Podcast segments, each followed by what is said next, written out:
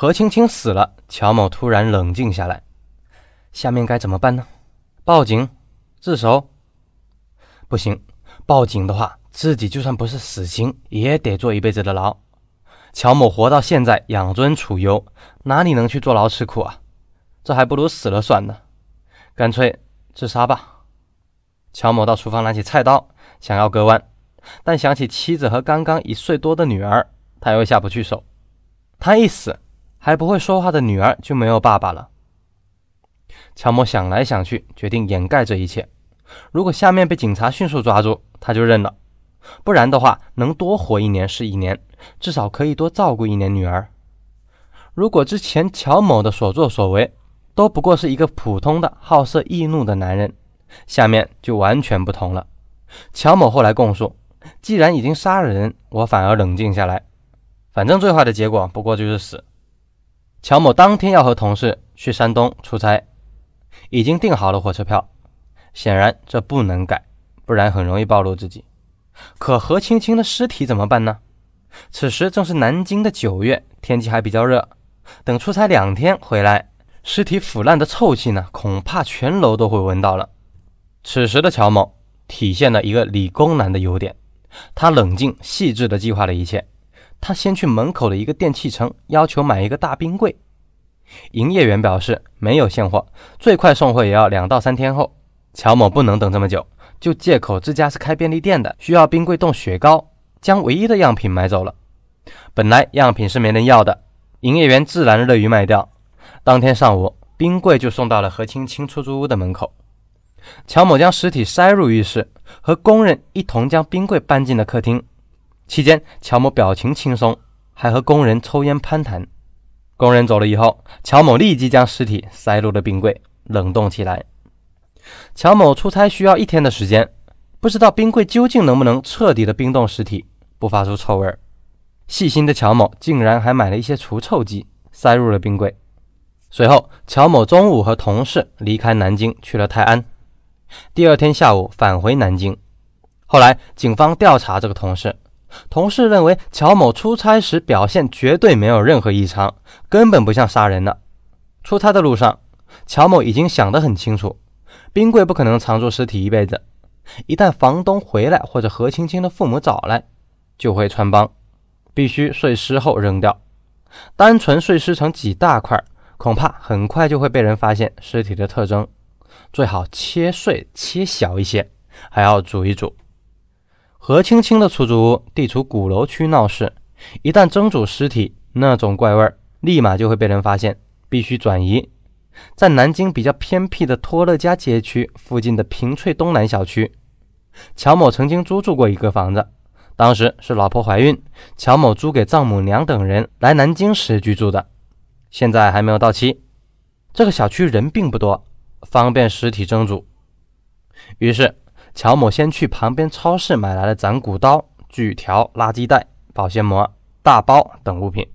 随后呢，乔某又到何青青市中心的公寓。将已经生冷、冻得硬邦邦的尸体取出来，切成了几大块。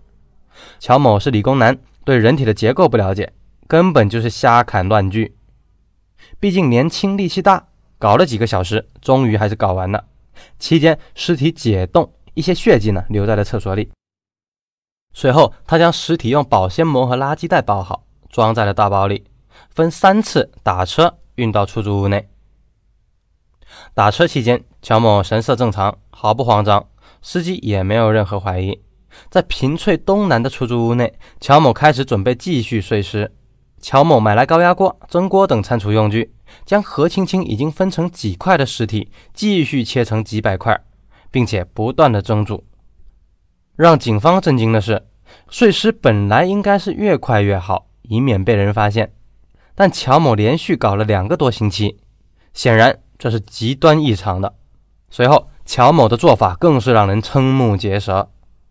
抛尸碎尸应该往人少的地方扔啊，甚至丢到长江内。但乔某居然将蒸煮的尸体浇上了番茄酱、酱油，扔在了附近托乐家美食街上。更令人震惊的是，乔某竟然没有丢掉何青青的头颅。通过蒸煮，头颅变成了头骨。乔某不知道出于什么心理。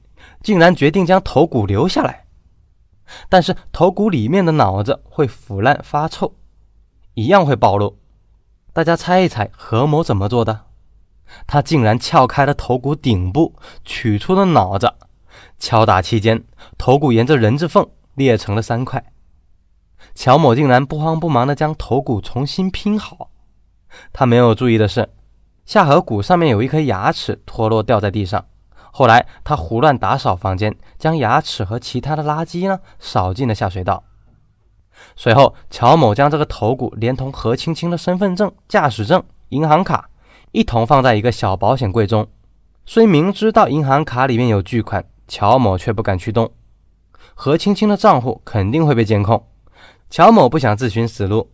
不过，他卖掉了何青青一些值钱的首饰，弥补一些自己的损失。乔某将头骨收藏起来，但他自然不敢放在自己的家里。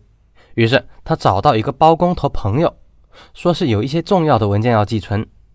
于是他将这个保险柜寄存在包工头的家中，没人有打开的钥匙，自然就不会有人发现真相。之后，乔某伪装何青青的语气，连续给何母发了几个月的短信，说自己心情不好，要去其他城市。随后，乔某买了一个不记名的手机。不断给何青青的手机打电话，导致欠费停机。这边乔某将所有的作案工具丢弃，清洗两处碎尸公寓的地板，然后又将一个冰柜卖给一个收旧家电的。让人震惊的是，何青青失踪以后，何母曾经根据她的手机通话记录挨个拨打询问情况。乔某接到电话后毫不紧张：“叔叔阿姨，我是青青的好朋友，你们不要着急，应该不会有事的。”不行的话，就去公安机关报案吧。因为最后这句话，何某对乔某丝毫没有怀疑。乔某交代以后，警方去包工头朋友家提取了那个保险柜，打开保险柜，里面就是何青青的头骨。他的这个包工头朋友知道了自己全家竟然陪着一个骷髅住了两年，吓得张口结舌，说不出话来。由此，乔某的杀人碎尸案证据确凿。本来乔某如果杀人后自首，属于激情杀人，又是感情纠葛，按照今天的法律，一般不会死刑。可是乔某杀人以后又碎尸又抛尸，性质就完全不同了，判处死刑也是必须的。写到最后，咱们分析一下，乔某为什么要反常的将尸体蒸煮后丢在人来人往的美食街上呢？又将头骨藏起来不丢掉，大概就是因为那是一条美食街。每天都有丢掉的餐余垃圾、厨房垃圾等等，所以呢，等着清洁工把这些肉收拾掉、掩埋或者是焚烧之后，自然证据也就销毁了。可是他万万没有想到，这一个清洁工竟然是一个行家。还有一种呢，是出于仇恨。乔某是非常仇恨何青青的，因为就是这个女人使他成为了杀人犯，美好的未来甚至生命全都没了。古语说：“碎尸万段，当街示众。”乔某将何青青碎尸成无数块，故意扔在街上，其实就是一种病态的泄愤。这是一种反常的变态心理，正常人是不会这么做的。那么他为什么会留下头骨收藏呢？谁都知道，头骨是最可怕的证据，一旦头骨被发现，乔某也就必死无疑。乔某这么做，一是隐藏证据，二是出于爱。大家知不知道，民国政府主席林森？他的桌上就有一个头骨，是他初恋情人林森用这种方式永远纪念爱人。乔某估计也是如此。从心里，乔某对何青青还是有爱的，不然也不会搞到最后杀人的地步。所以他试图留下爱人的一些东西，是出于对他的一些病态的眷恋。乔某，你名牌大学毕业，读了那么多年书，都读到什么地方去了？和三陪小姐讲感情，能好得了吗？话又说回来，何青青就算有很多不对的地方，罪不至死啊！乔某杀人就应该偿命，一命抵一命，这样最公平。最后，咱们仔细的想想，那台被他卖掉的冰柜呢？就是装尸体的那一台。咱们明天见。